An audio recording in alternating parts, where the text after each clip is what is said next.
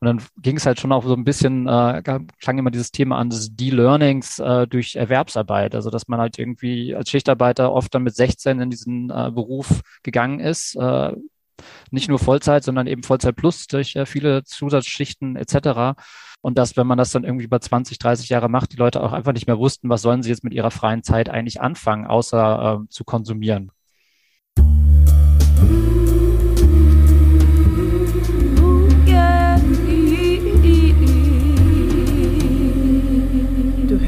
Geistreich, den gesellschaftsanalytischen Psychologie-Podcast.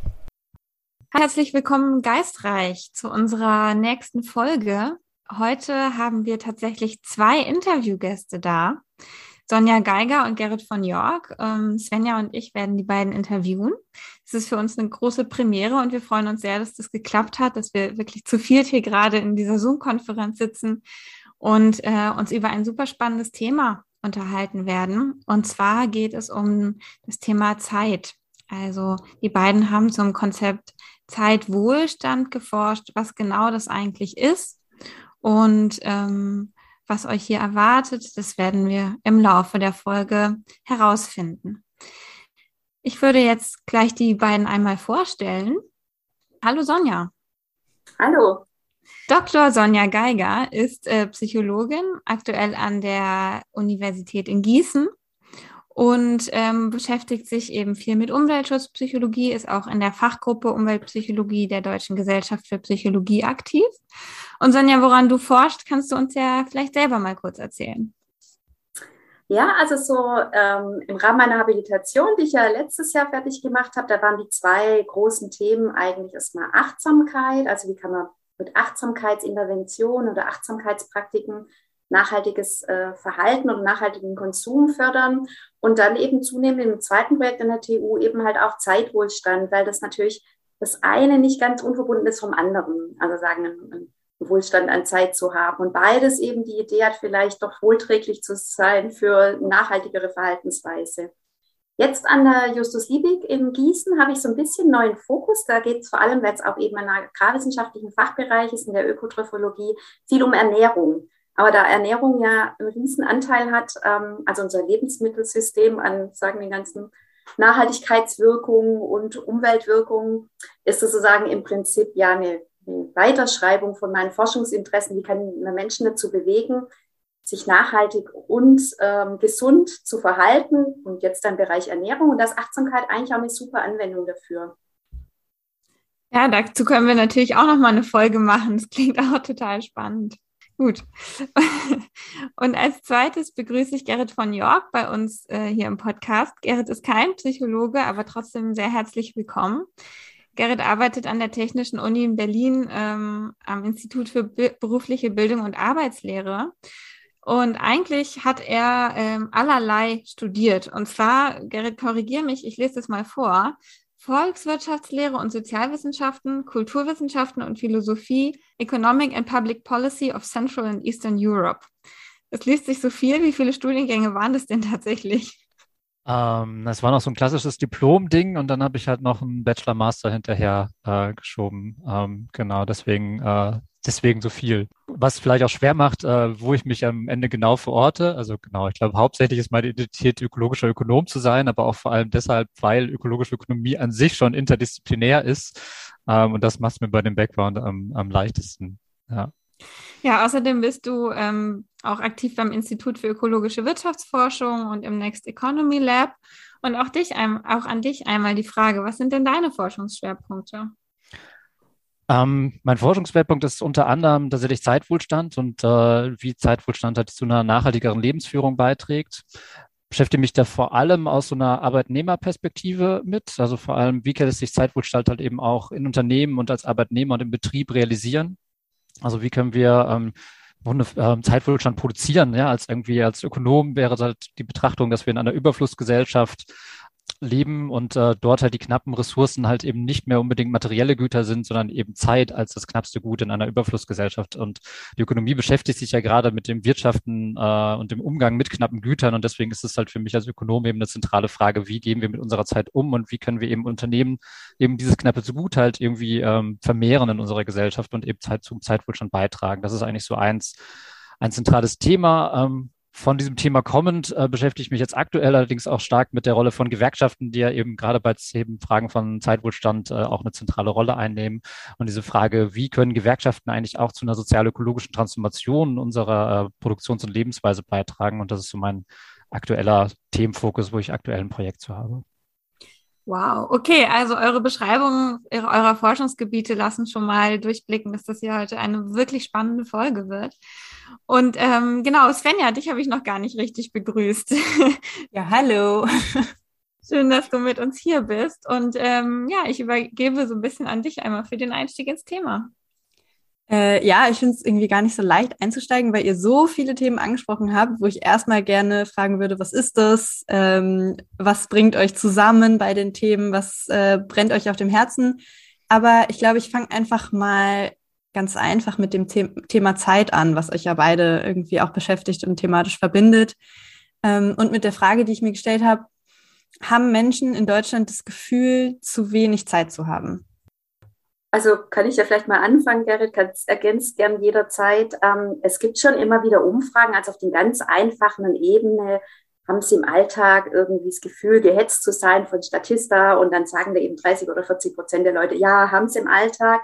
Und daraus kann man schon so ein bisschen ablesen, ja, das ist schon ein verbreitetes ähm, Phänomen. Also wenn man das jetzt so schauen will, wie, wie stark ist das vorhanden in der, ähm, in der Bevölkerung. Und es gibt eben auch schon immer mal wieder also Zeitnutzungsstudien gibt's ähm, in Deutschland gab es eine große vor ein ähm, paar Jahren und dann nochmal Ende der 90er.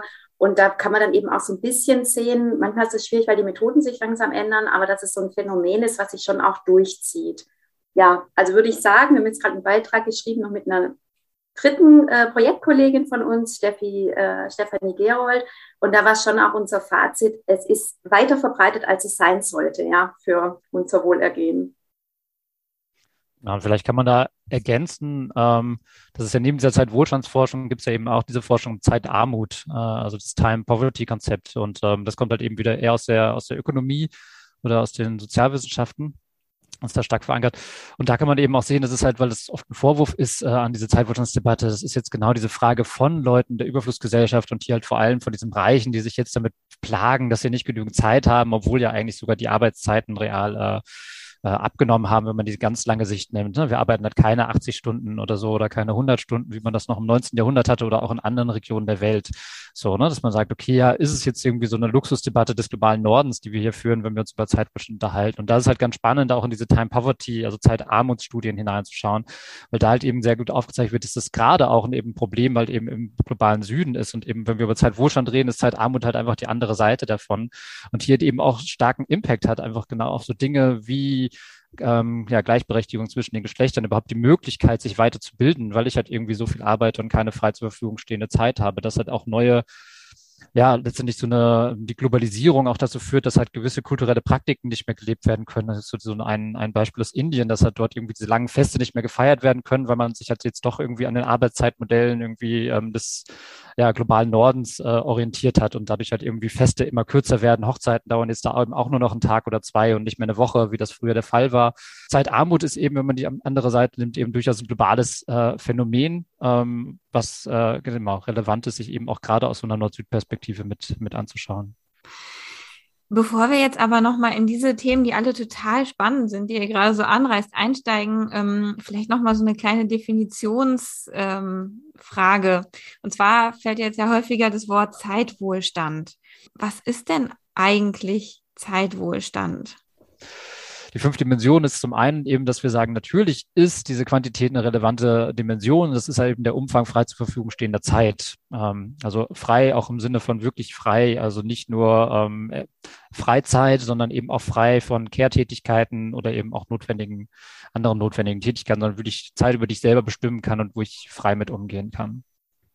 Das zweite, die zweite Dimension, und da geht es eben darum, verbringe ich meine Zeit in einem angemessenen Tempo? Ja, so ist das Tempo angemessen, äh, mit dem ich einer, einer Tätigkeit nachgehe und habe ich genügend Zeit äh, für diese Tätigkeit? Oder bin ich eigentlich immer nur gehetzt und kann Dinge eigentlich nie in dem Tempo machen, was eigentlich angemessen wäre, um es irgendwie auch so zu machen, dass es zufriedenstellend für mich ist? Was wir auch eben festgestellt haben, auch nochmal über Interviews, aber eben auch über die, ähm, die Literaturdiskussion, die wir uns vorher angeschaut haben, ist ja, dass dieser Aspekt der Planbarkeit von Zeit durchaus eben auch eine relevante Dimension ist. Also ähm, kann ich, mit, wann weiß ich, wie ich über meine Zeit verfügen kann oder bin ich eigentlich, werde ich ständig unterbrochen in meiner, in meinem Zeitumgang oder ist es auch mein, mein Chef, der über mich bestimmt? Also um so Plus, ne, so pragmatische Beispiele zu bringen. Das ist, ähm, mhm ja, oder auch persönliche Beispiele kann ich an der Stelle sogar auch bringen. Also ich bin groß geworden mit äh, einer Mutter, die halt in, äh, in Schichtarbeit unterwegs war in der Altenpflege. Und äh, sie hat ihren Schichtplan aber immer nur montags bekommen. So, und hat dann montags erfahren, ob sie diesen Tag, diese Woche Früh- und Spätdienst hat, ob sie nur Frühdienst hat oder Was? nur Spätdienst hat und war deshalb überhaupt keine, oder auch ob sie Wochenendschicht hat oder nicht Wochenendschicht hat. Das sind so Dinge von Planbarkeit, die es, glaube ich, sehr plastisch machen, dass das eine Menge damit zu tun hat, wie, wie sehr ich über meine Zeit verfügen kann. Sie hat natürlich auch nur eine normale 40-Stunden-Woche gehabt auf dem Papier, aber ähm, es ist halt nicht vergleichbar mit anderen 40-Stunden-Wochen, was halt der, die, der Wert dieser Zeit halt angeht. Also das ist so dieser, dieser relevante Aspekt dieser Planbarkeit. Aber wir haben Planbarkeit im Grunde dann eben auch in der Definition auch über den Lebenshorizont hinweg natürlich auch verstanden. Also habe ich da auch eine gewisse Planbarkeit über, ja, wann kann ich meinen Urlaub nehmen, aber auch über andere Prozesse habe ich einen entfristeten Arbeitsvertrag und kann damit auch Dinge planen in meinem Leben, die, die auch meine Zeit betreffen. Als vierte Dimension, die wir eben auch äh, diskutiert haben, die ja auch äh, bekannt ist unter diesem Stichwort Work-Life-Balance. Man sagt, naja, im Grunde geht es immer darum, dass wir unsere Erwerbsarbeit, unsere Care- und Pflegetätigkeiten, aber auch unsere Eigenzeiten, also Zeit, die wir für uns selbst verbringen, aber auch unser gesellschaftliches und politisches Engagement ähm, unter einen Hut bringen müssen. Wie im Grunde ist das eigentlich, sind so diese aus der Erwerbsarbeit, Arbeitssoziologie sind das die vier Arbeitsbereiche, die wir halt irgendwie, die gleichberechtigt nebeneinander stehen und die alle gesellschaftlichen Mehrwert für äh, produzieren oder eben auch einen individuellen Mehrwert. Aber alle haben natürlich unterschiedliche zeitliche Anforderungen. Ähm, aber auch diese Eigenzeiten sind halt irgendwie was, wo ich, ähm, die oft halt hinten runterfallen. Also wenn man auch so kleine, dazu auch so kleine Übungen immer wieder mal macht und so die Leute fragt, okay, wo, wo verbringen sie denn in welchen Bereichen ihre Zeit? Ist halt oft genau dieser Punkt, dass diese Eigenzeit halt irgendwie eins der Sachen ist, die sehr, sehr schnell gestrichen werden und auch das Engagement, weil es da keinen, keine Dritten gibt, die, ähm, die die ganze Zeit dich ermahnen, dass du doch jetzt bitte selber was machen musst. So, sonst hat man seinen Arbeitgeber und die Kinder, die passen schon auf, dass man in den beiden äh, Bereichen irgendwie sich halbwegs engagiert. Aber bei den Eigenzeiten und äh, eben auch beim gesellschaftlichen Engagement fehlt halt dann doch meistens diese Instanz. Und äh, genau, als fünfte Dimension hat eben auch die, den Aspekt der Zeitsouveränität. Also wie sehr kann ich eigentlich selber bestimmen über meine Zeit und ähm, bestimmen in mehrfacher Hinsicht, eigentlich bezogen auf alle anderen Dimensionen mehr oder weniger. Also kann ich darüber bestimmen, äh, wie schnell ich eine Sache nachgehe, kann ich darüber bestimmen, wann ich meine freie Zeit auch habe, weil auch das ähm, zeigen halt eben auch arbeitssoziologische Studien, die, ähm, das ist natürlich sehr wertvoll ist, ob die Leute zum Beispiel ähm, darüber bestimmen können, wann sie ihre Freischichten zum Beispiel haben, weil damit man das parallel legen kann mit seinem Partner oder seinem Lebenspartner, das steigert natürlich den, den, das subjektive Wohlbefinden am Ende wieder deutlich mehr, als wenn ich jetzt einfach einen freien Mittwoch bekomme und mein Partner hat aber irgendwie am Freitag seine Freischicht äh, und dann ist es halt weniger wertvoll, weil ich halt nicht selber darüber bestimmen konnte, wann, wann ich diese Zeit eigentlich habe. Also das wären so diese, diese fünf Dimensionen. Und wir haben uns halt im B-Zeit-Con-Projekt auch viel mit subjektivem Zeitwohlstand auseinandergesetzt. Also eher mit so einem subjektiven Eindruck, reicht eigentlich die Zeit, die ich habe für das, was ich ähm, tun will. Und das ist vielleicht schon auch nochmal ein Unterschied zwischen, was jetzt so Gerrit skizziert hat und wozu wir auch letztendlich, oder zumindest von meiner Warte her auskunftsfähiger bin, ja, sagen, das ist eher so ein subjektives Gefühl, ähm, reicht, reicht es für das, was ich tun will, die Zeit, die ich zur Verfügung habe. Danke euch. Das ist ja irgendwie super viel äh, Info erstmal zu dieser simplen Frage, die wir uns vielleicht alle ab und zu stellen. So haben wir eigentlich genug Zeit. Und ihr habt irgendwie ganz, ganz viele Themen schon angesprochen. Ähm, und wo ich nochmal nachfragen wollte, ist, Gerrit, meintest du, dass äh, diese Debatte um Zeitwohlstand, wo wir uns heute auch ja nochmal ein bisschen näher mit beschäftigen, dass es einfach eine Debatte ist, die, die so aus dem Leben in der Überflussgesellschaft entsteht? Also quasi auch im globalen Norden eher gerade Thema ist? Ähm, ist eben mein Punkt war, den ich gerade machen wollte, ist eben, dass es eben auch im globalen Süden ein großes Phänomen ist, äh, eben diese Zeitarmut zu haben, wenn vielleicht auch nicht in dem Ausmaße diskutiert in, in der Sache, weil es vielleicht stärker, stärker hingenommen wird. Aber jetzt gerade, wenn man sich so die, die Arbeiten halt äh, anguckt, irgendwie von den Vereinten Nationen, die halt, halt Untersuchungen machen, dann findet man halt eben doch schon große Probleme auch, die halt eben auch mit einer Erklärung sind für gewisse Entwicklungsbarrieren äh, im globalen Süden. Und wir haben, wenn man so auf eure Forschungsergebnisse hier in Deutschland schaut, was würden die Menschen denn machen, wenn sie mehr oder vielleicht sogar genug Zeit subjektiv hätten? Gibt es da irgendwie Erkenntnisse zu? Ja, also ich muss jetzt gerade lachen, weil ich weiß nicht, ob Gerrit, ob du jetzt auch gleich an unsere berühmte Wortwolke gedacht hast. Ähm, also wir haben halt irgendwie ein bisschen auch mit Glück einfach direkt vorm Ausbruch von Corona unsere erste Repräsentativstudie durchgeführt. Das war, ich glaube, sogar wirklich Mitte Februar 2020. Also es gab schon so die ersten Nachrichten, dass es äh, in China eben einen Ausbruch gab von einem neuen Virus, aber es hat praktisch so diese ähm, diesen Alltag in Deutschland noch nicht erreicht. Und deshalb ist es so ein bisschen wie so eine Baseline, was ist eigentlich mit Zeitwohlstand in Deutschland los? Und ich kann mich da noch dran erinnern, wir hatten da nämlich einen, ähm, einen Workshop von unserem ganzen Team, also sagen von unserem ganzen Verbundteam. Und da waren die Daten ganz neu da, ja. Und wir hatten ganz zum Schluss, also so kurz vor knapp, wie man das dann manchmal so macht, eigentlich soll der Fragebogen schon raus. Und dann haben wir uns dann noch so drei Minuten vorher dafür entschieden, eine offene Frage muss da rein, ja, sagen, also die auch ein bisschen qualitativ mehr eingehen ähm, kann. Ähm, und die lautete wirklich, was würden Sie denn machen, wenn Ihnen jemand eine Stunde täglich schenken würde? Ja, also man hätte einfach eine Stunde täglich mehr. Wofür würde man die benutzen? Das ist ja genau die Antwort jetzt auf deine Frage, die du gestellt hast. Und ich weiß noch, wie wir die bei diesem Workshop nur so kurz drüber geguckt haben, weil wir so neugierig waren auf die Daten. Die waren da vielleicht zwei Tage alt und die hatte noch keine richtig analysiert. Aber wir wollten kurz reingucken. Und ich ähm, kann mich noch daran erinnern, wie wir da mit einem Projektpartner vom Fraunhofer Institut vor diesem Datensatz saßen und gedacht haben, oh krass, es Bild von so einer Gesellschaft kurz vorm Burnout, die nicht mehr kann, weil wirklich schon augenscheinlich zwei Drittel von allen Antworten waren schlafen, chillen, ausruhen, nichts mehr, ich kann nicht mehr, ich will gar nichts tun. Und das ist so ein bisschen, und da gibt es natürlich dann auch noch so Dinge wie Kinderfreundschaften, also sagen die sozialen Beziehungen mit anderen. Und der dritte große Punkt, wenn wir nur von drei großen Punkten waren, glaube ich, so Hobbys für sich selber, ja, mal was für mich tun, mal lesen und so. Deshalb ist es ja mhm. eigentlich auch kein Wunder, wenn man dann nachher sagen, sich die Einflüsse anguckt von, ja, was macht denn zu wenig Zeitwohlstand zu haben mit uns? Natürlich hat es einen Einfluss aufs Wohlbefinden, weil dann zuerst Dinge leiden, die schön sind, ja. Also ich glaube, dann ist eigentlich so diese Erklärung gar nicht mehr so, also die, die, liegt auf der Hand dann eigentlich, warum das was mit unserem, ja, mit unserer mentalen Gesundheit, mit unserem Wohlbefinden zu tun hat. Weil natürlich dann äh, genauso spannend ist dann, was, äh, genau, was machen die Leute dann tatsächlich ne, äh, mit ihrer mit ihrer Zeit, die sie dann gewonnen haben. Ähm, das mit dem Schlafen, genau, das haben wir dann ja auch. Das ist das, äh, genau, wie Sonja meinte, wir haben dann eben das, die mehr oder weniger glückliche Situation gehabt, halt im Februar eine Umfrage zu haben, ähm, also vor der Pandemie und dann halt direkt im April, äh, als wir gerade den ersten Lockdown hatten von, ähm, weiß nicht mehr wie vielen, wir dann gefragt haben, okay, was macht ihr denn jetzt tatsächlich, wenn ihr gerade äh, in Kurzarbeit seid oder so oder gerade eben sich die Arbeitszeit bei euch äh, verändert hat und verkürzt hat?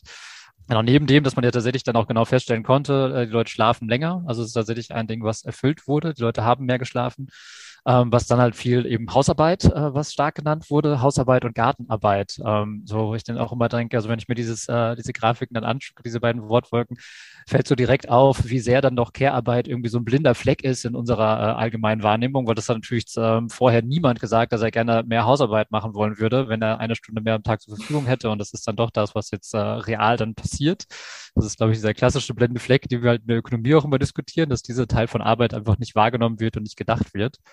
Und dann ist aber auch nochmal interessant, so, ähm, wir haben auch so ein paar qualitative äh, Interviews auch geführt, wo wir halt gucken, irgendwie so in den Betrieben, was ist denn da passiert, wenn die Leute jetzt in Kurzarbeit geschickt wurden. Und das ist dann natürlich auch nochmal sehr stark von den von den individuellen Rahmenbedingungen abhängt. Ja, also man kann jetzt eine Tendenz einfach auf der, genau, auf der Makroebene sich anschauen, aber individuell hängt es halt sehr viel von Rahmenbedingungen ab und eben auch davon, ähm, ja, was hat man gelernt und auch verlernt. Und was da ganz spannend war, waren eben auch Interviews, die wir mit Schichtarbeitern geführt haben, die dann eben auch äh, von einem Tag auf den anderen in Kurzarbeit geschickt wurden. Und da war eben auch die Erzählung, ja, sie haben auf einmal natürlich viel, viel mehr geschlafen. Ähm, und haben gesagt, so, das war das erste Mal seit Jahren, dass sie irgendwie äh, keine Ränder mehr unter den Augen hatten und so und alle sahen halt viel, viel gesünder aus. Aber es war dann eben auch viel in diesen Interviews, die wir geführt haben, dass sie halt auch sehr schnell Langeweile entwickelt haben in, äh, in dieser mhm. Kurzarbeit und einfach sehr schnell nicht mehr wussten, was sie jetzt eigentlich anfangen sollen mit ihrer Zeit. Weil so klassische Sachen, die sie sonst im Urlaub gemacht haben, also genau, sonst, wenn sie Freiheiten gemacht haben, wie in Urlaub fahren, äh, war nicht möglich während der Pandemie. Und dann ging es halt schon auch so ein bisschen, äh, klang immer dieses Thema an des De-Learnings äh, durch Erwerbsarbeit. Also dass man halt irgendwie als Schichtarbeiter oft dann mit 16 in diesen äh, Beruf gegangen ist, äh, nicht nur Vollzeit, sondern eben Vollzeit plus durch äh, viele Zusatzschichten etc. Ähm, und dass, wenn man das dann irgendwie über 20, 30 Jahre macht, die Leute auch einfach nicht mehr wussten, was sollen sie jetzt mit ihrer freien Zeit eigentlich anfangen, außer äh, zu konsumieren. Und das sind dann auch Dinge, die dann durchaus eben dann da genannt wurden in Interviews, dass sie halt gesagt haben, naja, was habe ich mit meiner Freizeit gemacht? Ich habe eigentlich alles gekauft, was man im Online-Shopping irgendwie bestellen konnte, um irgendwie diese Zeit totzuschlagen. Ähm, und äh, wenn ich damit fertig war, habe ich angefangen zu saufen. Das waren halt so, so O-Töne, die da gefallen sind. Ist jetzt nicht repräsentativ für Schichtarbeiter. Es gab auch andere Leute, die dann halt klassisch am Haus gewerkelt. Das ist noch so ein anderes Ding, was sehr, sehr viel passiert ist, äh, an, dem, an dem Haus herumzuwerkeln. Aber irgendwann war das eben auch fertig. Und dann war schon so, dass einige dem genau das auch gesagt haben. Sie haben dann, dass das, irgendwann haben sie ihren Chef angerufen und gesagt, wann können wir endlich wieder ans Fließband zurück? Um, ähm, und das ist schon auch, also das fand ich ein sehr, sehr bemerkenswert dabei, dass man eben auch sieht, okay, es sind schon auch verschiedenste Rahmenbedingungen, die da möglich sind. Und dann hat man irgendwie Interviews mit anderen Leuten geführt, die halt dann doch eher in so NGOs arbeiten, in Nachhaltigkeits-NGOs und ähm, die sehr viele Ideen hatten, was sie in ihrer freien Zeit jetzt machen konnten, irgendwie, als sie dann äh, reduziert wurden. Und äh, halt auch diese neuen Möglichkeiten zu flexiblen Arbeiten, während das, äh, ja, weil wir jetzt ja alle mobil gearbeitet haben und im Homeoffice waren und dann einfach auch diese Pausen genutzt haben, um irgendwie auf den Markt zu gehen, etc. Und das ist, wo man halt sieht, dass doch der, der verschiedene Kontext auch zu sehr unterschiedlicher Zeitverwendung führt, irgendwie zumindest aus dieser qualitativen Perspektive. Und so dieses lustbetonte Füllen von ja, von so nicht gefüllter Zeit, das, also das glaube ich schon, das können wir jetzt natürlich, wir haben da keine Interviews mehr nachgeführt bei der Repräsentativstudie, aber dass das was damit zu tun haben kann, das verlernt zu haben, was man eigentlich ähm, mit nicht gefüllter Zeit ähm, machen kann, dass das sicher ein Punkt ist. Ja, das kann ich total verstehen. Also ich beobachte es tatsächlich auch an mir selber, seit ich jetzt quasi Vollzeit arbeite, ähm, sind für mich freie Tage auch irgendwie schwieriger zu planen weil ich gar nicht mehr ja, gewohnt bin, was ich mit der Zeit mache.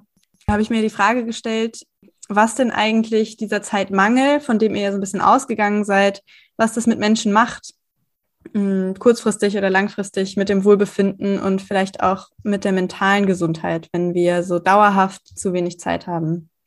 Also ich, ich kann da so ein, ähm, eine erste Antwort geben, gell? man kann es gerne ergänzen. Also Vielleicht muss ich gleich mal einschränkend sagen, dass es ja dieses ganze Forschungsprojekt hat ja unter einem Nachhaltigkeitsforschungsprogramm ähm, auch von BMBF äh, stattgefunden. Das heißt, eigentlich waren sozusagen die ökologischen Folgen oder der, ähm, ja, die, die Effekte auf nachhaltiges Verhalten oder nachhaltige Lebensführung, würde ich mal sagen, der, der der wichtigere Themenbereich. Und natürlich kann man jetzt sagen, auch unter sozialer Nachhaltigkeit ist Wohlbefinden durchaus natürlich auch eine Dimension. Deshalb hatten wir sie auch mit drin, aber jetzt nicht so ähm, ausführlich äh, gemessen, als sagen, was jetzt mentale Gesundheit angeht. Wir hatten ähm, äh, affektives Wohlbefinden und auch Lebenszufriedenheit. Und dazu kann ich auf jeden Fall auch nochmal was sagen aus unseren Studien, genau was wir gerade schon angesprochen haben, dass es halt nicht so eindeutige Effekte sind, sondern dass die verschiedenen Facetten so ein bisschen unterschiedlich ähm, äh, wirken und eben vor allem die Synchronisierung, das ein bisschen rausgestochen ist als eine positive,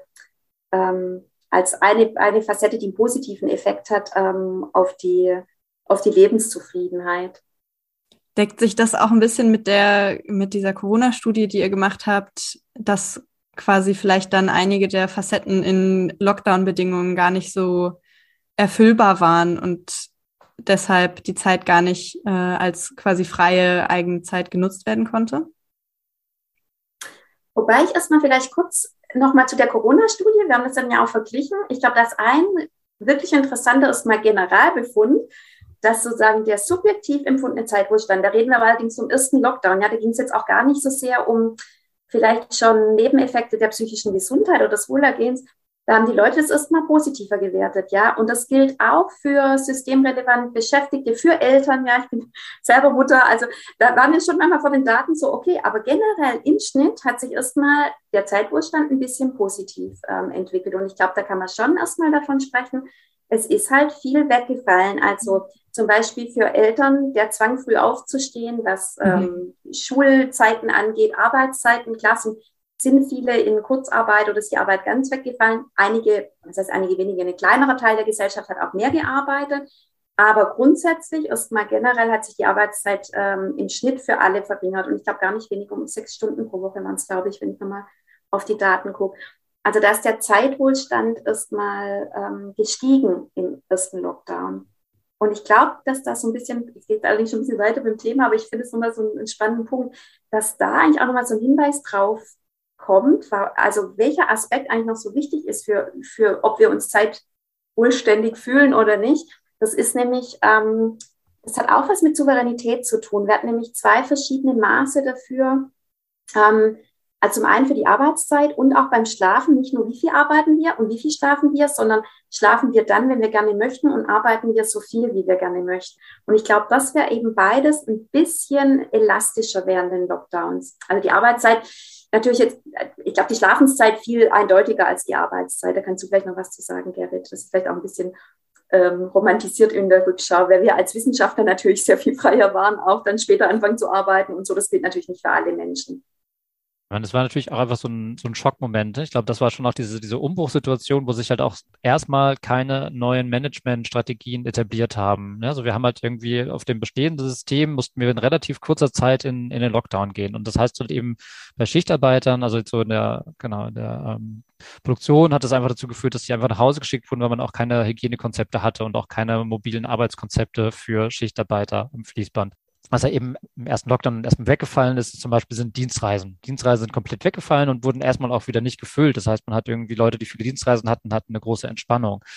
Was dann gemacht wurde ähm, im, im, späteren Verlauf ist halt, dass man halt einfach diese eingesparte Zeit durch die Dienstreisen hat man dann eben gefüllt durch neue Meetings. So und so habe ich es jetzt heute eben auch gemacht, deswegen war ich kurz zu spät, ähm, dass ich halt dann irgendwie klassischerweise wieder bis 18 Uhr ein Meeting hatte, um dann wieder ab 18 Uhr ein Meeting zu haben, was im mobilen Arbeiten halt total gut geht, weil du da irgendwie diese Transferzeiten halt nicht mehr hast. Mhm. Das halt aber zu einer zunehmenden Verdichtung führt. Und ich habe dort halt eben vor allem mit einer, ähm, also ich habe gerade ein Interview mit einer Sekretärin im äh, im Kopf, die, dass ich ja da ganz spannend fand, weil sie jetzt eben so beschrieben hat von ihrer Chefin, die halt jetzt eben ein Meeting nach dem anderen äh, sich legt. Und sie meinte halt, früher war das super. Wenn sie dann einen Termin in Hannover hatte von Berlin aus, dann ähm, hat, wusste sie, sie hat heute einen Tag so für sich auf der Arbeit und kann da so ein bisschen nach ihrem eigenen Rhythmus arbeiten, weil sie weiß, okay, den kompletten Tag wird sie nicht da sein. Wenn sie jetzt einen Termin in Hannover hat, dann ist der digital und ist nach zwei Stunden vorbei.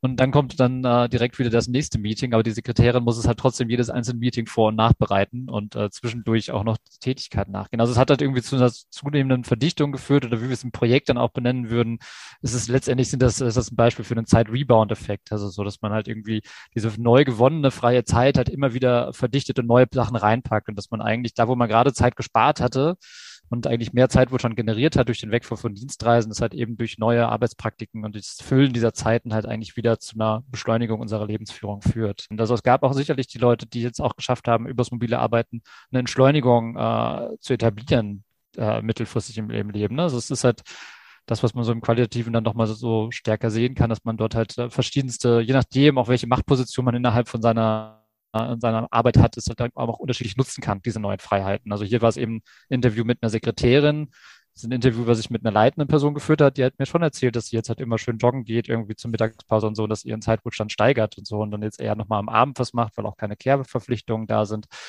Ähm, also wo man sieht, es gibt hier durchaus auch ein gewisses, äh, ein gewisses Gefälle. Okay. Ähm, ich würde ganz gern noch wissen, ähm, ihr hattet schon so ein bisschen über Care-Arbeit, also Sorgearbeit gesprochen, ähm, aber habt ihr da auch so soziologische Daten, wer in unserer Gesellschaft eigentlich wie viel Zeit hat und wie viel Zeitwohlstand?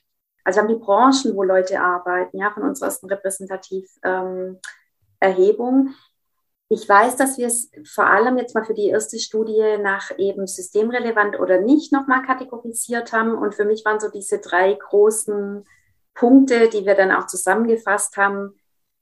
Was nichts Gutes verheißt, ist Frau sein, Eltern sein und systemrelevant arbeiten. Und wenn ihr jetzt wirklich sagen, jemand vor euch haben wollt, der nicht so mit Zeitwohlstand gesegnet ist, dann ist es ähm, eine alleinerziehende Mutter, die systemrelevant arbeitet. Ja, das ist jetzt natürlich nicht super ähm, es ist natürlich jetzt nicht super überraschend und ähm, es ist auf den subjektiven Eindruck ähm, basierend. Ja, muss ich dazu noch sagen, wenn wir jetzt von unseren Zeitwohlstandsdaten, das hat jetzt nichts mit ihr, den Arbeitszeitenmustern zu tun, ähm, die wir auch hätten. Wir wissen ja auch, wie viele die Leute arbeiten, sondern sozusagen die mein Schluss aus diesen subjektiven Daten.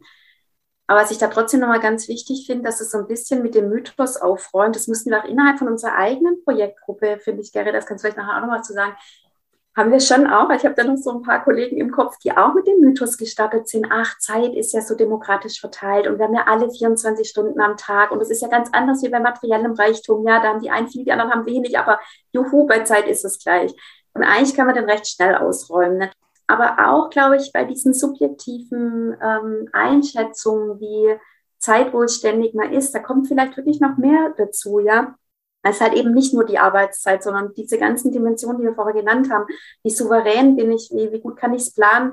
Und aus diesem ganzen Mischmasch kommt dann eben nachher was raus. Das ist dann überhaupt nicht mehr ganz demokratisch gleich verteilt, sondern da sind eben Leute definitiv prekärer betroffen als andere. Ja, also schlecht systemrelevant arbeiten und Kinder haben. Und interessanterweise, ich weiß für die Eltern unter den Zuhörerinnen, das war schon auch nochmal so ein kleines Aha-Erlebnis, jedes zusätzliche Kind nochmal mehr. Ja, es ist jetzt nicht so, wenn ich mal eins habe, ist es gerade auch egal.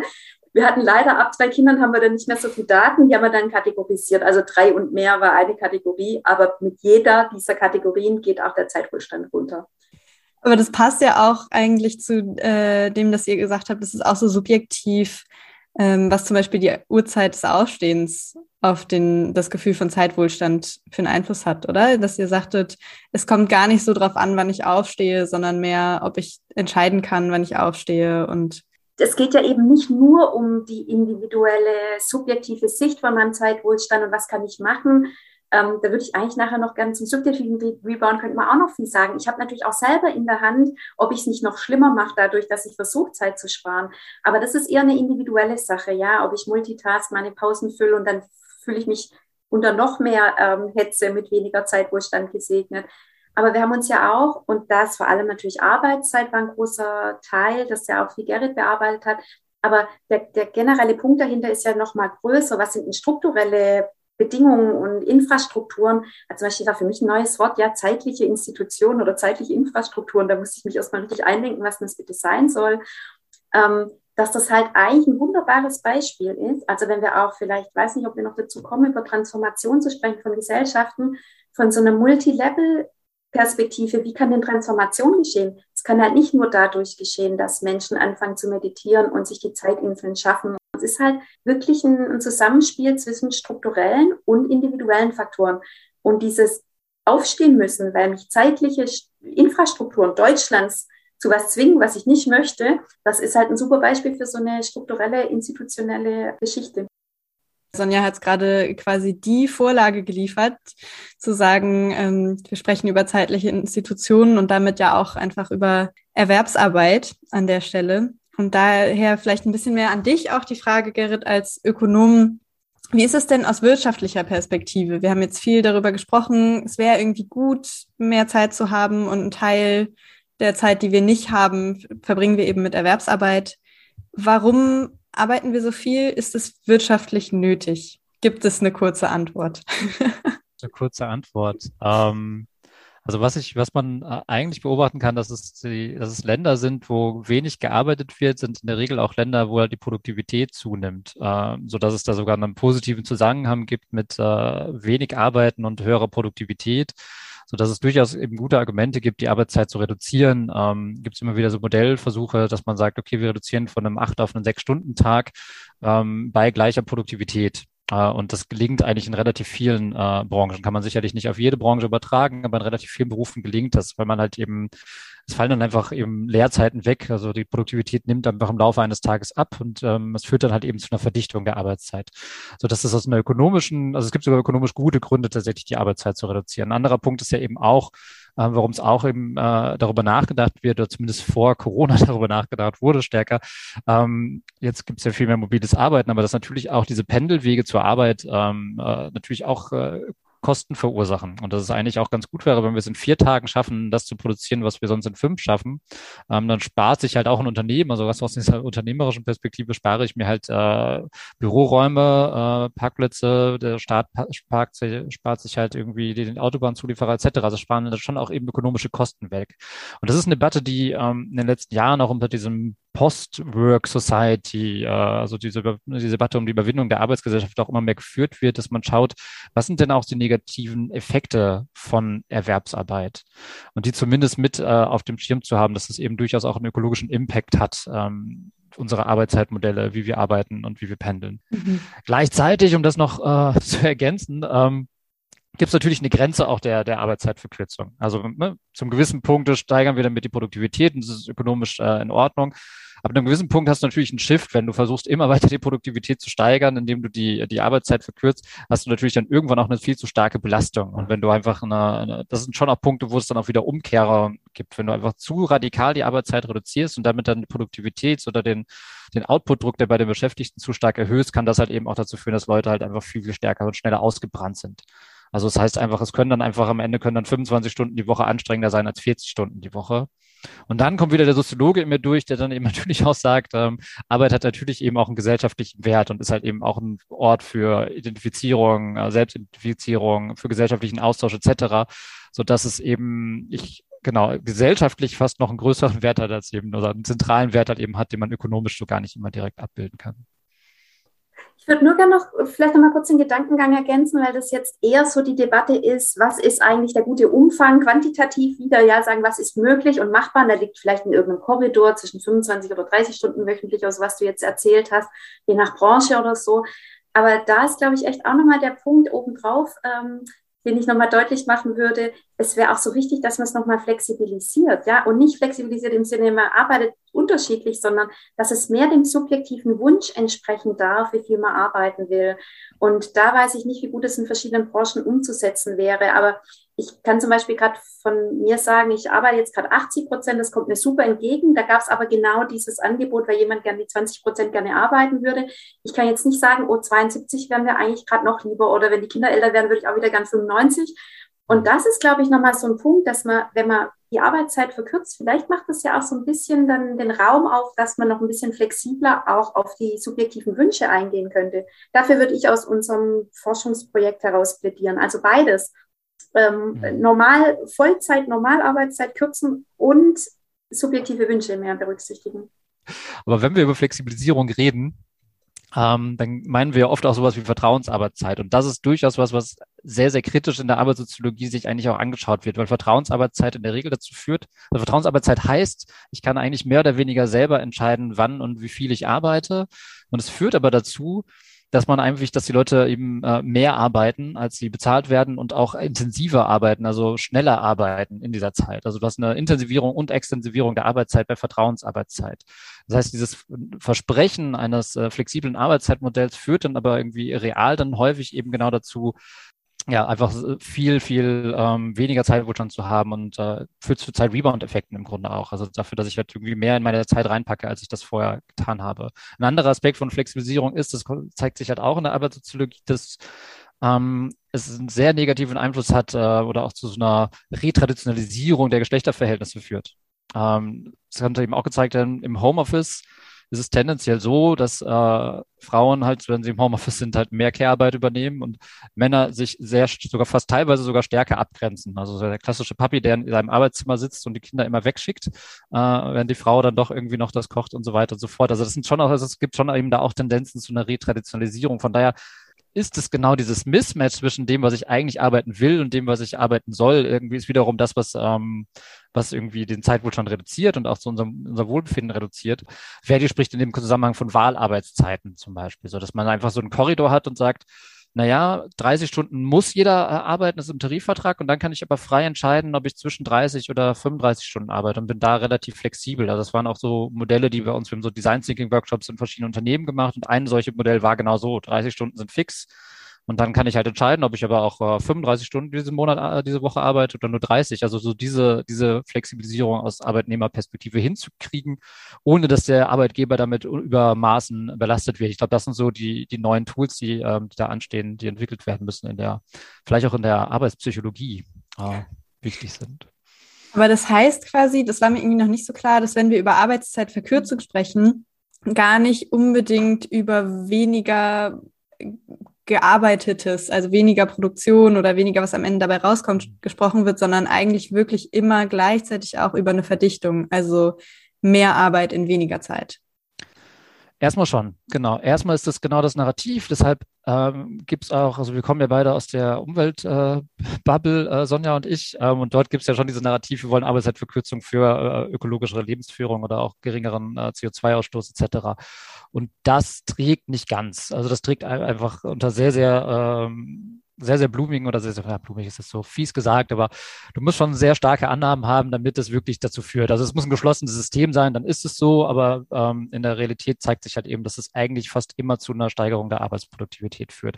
Und es ist sogar ein Argument, wenn man jetzt irgendwie so ich klassisch VWL studiert hat und hat dann eine keynesianische äh, Vorlesung besucht, dann ist es sogar ein Argument gewesen, dass wir die Arbeitszeit verkürzen sollen, um halt die Produktivität zu steigern. Deswegen ah, okay. ähm, es kann also auch ein bisschen nach hinten losgehen. Gerade genau. wenn man aus einer ökologischen Perspektive drauf Also aus einer ökologischen Perspektive müsste man im Grunde tatsächlich eher über diese Produktivität reden, die ja auch zentral ist. Also die wir nicht umsonst dann irgendwie bei uns zumindest an zweiter Stelle als Dimension haben und die mal an erster Stelle stand, eben das Tempo ähm, von Zeitwohlstand irgendwie zu betrachten. Und da geht es halt um diese Frage der Produktivität, weil eben doch dieses sehr, sehr schnelle äh, und intensive Arbeiten ja doch eine sehr starke Belastung ist, irgendwie auch Richtung, Richtung Wohlstand und natürlich auch im Output. Also das ist eigentlich die zentrale Größe, wenn wir über Ökologie reden.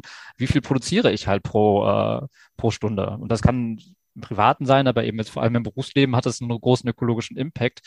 Und da gibt es jetzt so erste Debatten, wenn man jetzt, äh, also eher so im Care-Bereich, so in der Pflegebranche, da geht es dann um sowas wie Mindestpersonalbemessung. Also wo halt genau festgelegt wird, okay, eine Krankenpflegekraft ähm, muss, darf maximal ähm, drei, ähm, drei äh, Intensivpatienten betreuen. Und man hat hier eine feste Quote, was einfach dazu führt, dass halt die Produktivität nicht weiter gesteigert werden kann, weil es halt einfach im Tarifvertrag festgelegt wurde.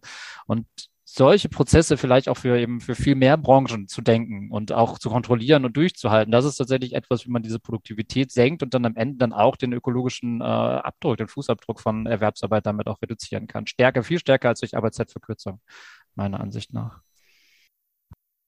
Ja, ich finde, es ist auch vielleicht so eine Perspektive, die vielen gar nicht so bewusst ist, wenn wir auch über Nachhaltigkeitsperspektive reden äh, oder Nachhaltigkeitssteigerung, ähm, dass ja auch weniger arbeiten sehr CO2-sparsam sein kann.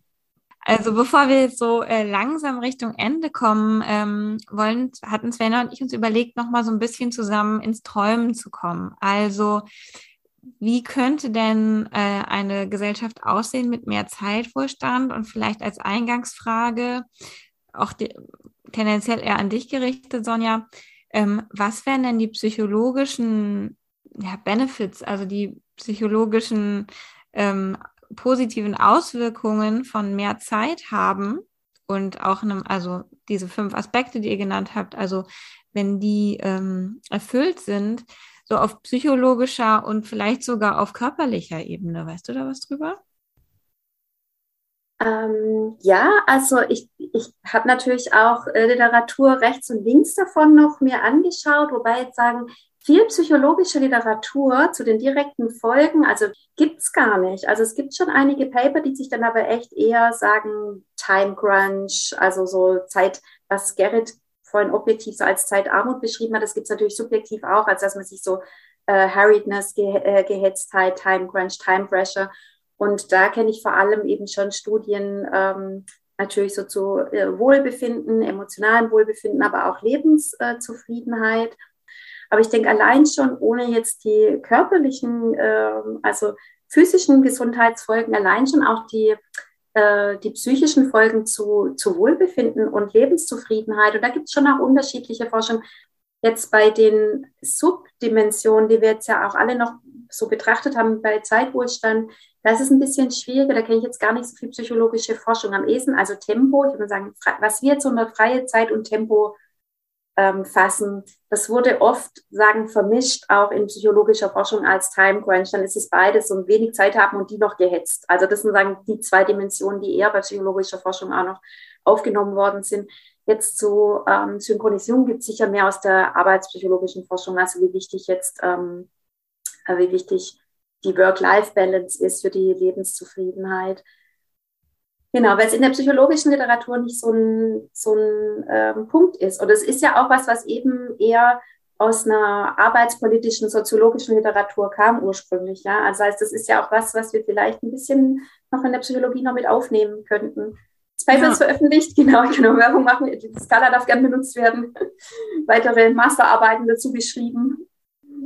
Genau. Ja, es gibt sogar äh, sehr bald einen, äh, genau, den Zeitwohlstandsrechner basierend auf unserem, auf unserer Skala unter www.zeitwohlstandsrechner.de, äh, wo man sich dann seinen eigenen Zeitwohlstand äh, ausrechnen kann und den auch im Vergleich halt zu unserer Repräsentativbefragung in Deutschland dann auch anschauen kann und den man auch gerne äh, nutzen kann für kleine eigene Erhebungen äh, auf Basis unserer Skala. Also das ist auch so eingerichtet. Also von daher, wir machen es euch leicht. Der rechnet das sogar aus, weil es gar nicht so ganz leicht ist, zumindest für mich äh, als genau Sozioökonom Ökonom, ähm, die Rechnungen so ganz nachzuvollziehen, die da gemacht werden.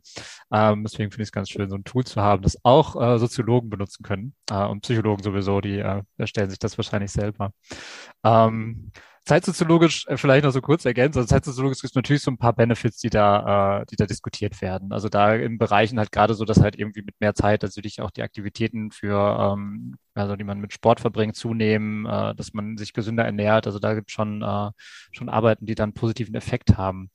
Weil wir jetzt ja so ein bisschen in diesem Zukunftsslot gerade sind. Ne? Wir wollen über die, die Visionen reden, muss ich so ein bisschen auch, wir haben ja kooperiert mit dem Fraunhofer Institut, ähm, und die waren bei uns halt für so die Zukunftsperspektive zuständig im Projekt. Und ähm, was ich da eigentlich ganz nett fand, da haben wir uns eben auch äh, angeguckt, irgendwie so bei anderen äh, dann Daten, was sind eigentlich so Zeitverwendung, was sind die ökologischen Effekte auch von Zeitverwendung, haben sich diese Kollegen auch angeguckt. Und ähm, da sind halt eben schon so Sachen, dass halt natürlich das Beste, was man irgendwie äh, ökologisch machen kann, ist tatsächlich Schlafen. Ne? Schlafen hat einen sehr, sehr geringen ökologischen Fußabdruck. Und ähm, sie haben sich dann eben auch angeguckt, okay, sie haben so Szenario-Workshops gemacht und was wollen die Leute die gerne tun und welchen Fußabdruck hätte dann, je nachdem, welches Szenario es befolgen. Und äh, dann kam halt eben so raus, naja, eigentlich so das Beste, diese ideale, ökologisch ideale Zeitwohlstandsdimension ist im Grundeffekt, ich schlafe viel, ähm, hocke mich dann vor meine Playstation zocke ein bisschen und genau, und ansonsten äh, treffe ich mich so ein bisschen mit meinen Freunden und hänge ein bisschen ab irgendwie so. Also eigentlich das, das perfekte Leben eines Teenagers irgendwie so ist dann doch das ökologischste Leben, was man irgendwie führen kann. Und wenn man dann noch bei Fridays for Future oben drauf aktiv ist, dann hat man, glaube ich, alles richtig gemacht. Und ich finde es gar nicht so eine ganz schlechte, ähm, so eine ganz schlechte Perspektive, wenn wir über so eine Zeitwohlstandsutopie reden, weil ich finde, oft sind die so in dieser ökologischen Debatte sehr, sehr aufgeladen, wenn man über Zeitwohlstand redet. Dann sind alle Leute suffizient tätig und nähen die ganze Zeit und machen ihre Solidarität vegetarische Landwirtschaft und kochen vegane Gerichte irgendwie so, die sie vorher irgendwie selber ähm, im Dumpster zusammengesucht haben, diese ganzen Zutaten. Das klingt dann irgendwie auch immer so sehr schnell sehr ähm, sehr oberlehrerhaft äh, und sehr anstrengend und mühsam, äh, diese, diese Vision. Und ist, glaube ich, nur für eine sehr, sehr, sehr, sehr kleine Schicht unserer Gesellschaft, ein kleines Milieu, wirklich eine attraktive Zukunftsvision. Und wenn man sich dann anguckt, dass eigentlich diese Tätigkeiten noch gar nicht so ökologisch äh, positiv sind, wenn man es wirklich so Richtung Fußabdruck anguckt, weil halt irgendwie so ein schönes veganes Menü zu kochen, wie es so Freunde von mir machen, die dann irgendwie ein fünfgängiges Kohlmenü kochen, ähm, das ist sehr, sehr energieintensiv im Vergleich dazu, irgendwie mal eben in die Kantine zu gehen und sich so ein Kantinenessen äh, zu gönnen äh, ist halt einfach das doch intensiver, wenn ich das bei, zu Hause bei meinem eigenen Herd mache. Und äh, nachdem ich jetzt erfahren habe, dass eben auch dieses Playstation-Zocken gar nicht so hohe ökologische Fußabdrücke haben, auch wenn wir immer irgendwie über den grünen Fußabdruck der Digitalisierung sprechen, gehört der Playstation anscheinend noch nicht dazu. Und dachte ja, es ist doch eine tolle Vision irgendwie so. Wir schlafen aus, wir zocken ein bisschen Playstation, danach engagieren wir uns mit Freunden bei Fridays for Future oder auch für irgendwas anderes in unserer Welt. Und das ist doch eigentlich ein ganz schönes Bild, äh, was auf jeden Fall ökologisch positiv ist und ich glaube auch ganz gute gesellschaftliche Punkte hat. Das gefällt mir total gut als, als so Utopie, muss ich sagen. Ich würde euch mal ähm, so ein bisschen die Frage stellen, falls ihr euch traut. Ne? Ihr habt schon so über Gewerkschaften geredet, die jetzt zum Beispiel eine Flexibilisierung für die ArbeitnehmerInnen fordern. Wenn ihr so Forderungen stellen könntet an die Politik und an unsere Gesellschaft und da euch man zuhören würde, welche wären denn das? Damit wir in mehr Zeitwohlstand leben und ähm, damit sich dieses Thema in eine positive Utopie entwickeln kann? Also eine Forderung, die ich doch immer wieder jetzt heute schon auch so erwähnt habe, wäre ähm, die Individualisierung von Aufsteh- und Arbeitszeiten. Und das ist eine, eine, ehemalige Dozentin von mir hat Deutschland mal die Diktatur der Frühaufsteher genannt. Und das ist bei mir echt Leben beglieben. Und ich finde, da ist was dran. Deutschland ist die Diktatur der Frühaufsteher. Ja. Nicht alle Nationen stehen so früh auf. Und ich weiß gar nicht, wann sich das bei uns so verfestigt hat, dass das was Tugendhaftes sei, dass der frühe Wurm den, äh, äh Quatsch, der frühe Vogel den Wurm fängt. Und da geht es natürlich auch nicht darum, dass wir alle jetzt nur länger schlafen und länger im Bett bleiben, aber so, dass es, dass man versucht, wo es geht, eben diese, diese individuellen ähm, Wünsche von Leuten zu berücksichtigen. Ich glaube, das hat sich schon äh, durchweg so ausgezeichnet, als dass es eben wichtige, wichtige Dinge sind. Vielleicht, weil du jetzt äh, mehrfach immer diesen, diese Arbeit als äh, das Stringierende angibst, warum wir so früh aufstehen. Aber eigentlich ist das zentrale Ding, was uns alle so früh aufstehen lässt in unserer Gesellschaft, ist es ja die Schule. Ja, habe ich, hab ich doch genug gesagt? Entschuldigung. Nee, hast du, heute, du hast es sonst aber oft genug gesagt, aber heute, ich warte die ganze Zeit drauf, wann kommt diese Schulkritik, wie ich doch eigentlich so von Anfang an ist, aber es sind einfach so viele Leute, die einfach, also ich habe das auch in meinem Bekanntenkreis, irgendwie so ein Freundeskreis, die Leute leiden so sehr darunter, dass sie jetzt schulpflichtige Kinder haben, weil sie das erste Mal seit ihrer eigenen Schulzeit wieder früh aufstehen müssen. Weil einfach in diesem ganzen Wissenschaftssystem musst du das nämlich nicht. Das ist das Tolle an diesem Job. Aber diese Kinder führen es dann auf einmal wieder ein. Dann stehst du auf einmal wieder da um 7 Uhr. Ähm, natürlich wecken dich Kinder vielleicht auch zum gewissen Punkt, aber ab einem gewissen Alter ja auch nicht mehr. Und es ist wirklich diese Schule, die uns einfach hier zu früh aufstehen macht und halt einfach unseren, unseren Zeitbestand hier radikal reduziert. Also ich glaube, da auch spätere Schulzeiten, Lehrer freuen sich, Eltern freuen sich, Kinder freuen sich. Es gibt eigentlich wenig Gründe, warum man daran festhält. Ähm, genau, ich glaube, das wäre auf jeden Fall eine zentrale, zentrale Forderung. Ähm, eine zweite, und ich glaube, das ist so ähm, die Diskurs, in dem wir eben auch kommen müssen, ist so diese Frage der, ähm, der gesellschaftlichen Infrastrukturen, die wir bereitstellen. Aber da eben schon zu diesem Punkt kommt, alleine, dass die Leute irgendwie jetzt einen anderen, mehr Zeit haben oder mehr Zeitwohlstand haben, führt alleine noch nicht zu ökologisch positiven Effekten, weil wir halt einfach in einer komplett durchkommerzialisierten Gesellschaft sind und eigentlich man doch mit viel in seiner Zeit nichts anderes anfangen kann, als zu konsumieren, Dinge zu kaufen, etc. Ähm, und das restringiert natürlich auch viele Möglichkeiten, wie ich meine Zeit wirklich individuell verbringe. Und da einfach mehr dekommerzialisierte oder entkommerzialisierte Räume zu schaffen, irgendwie, so dass man wirklich öffentliche Räume hat, wo man halt äh, ja das Recht hat, irgendwie sich zu Zeit zu verbringen, auch geschlossene Räume hat, die aber auch öffentlich zugänglich sind, irgendwie so, um dort, was weiß ich, Brettspiele zu spielen, was auch immer man machen möchte in dieser Zeit.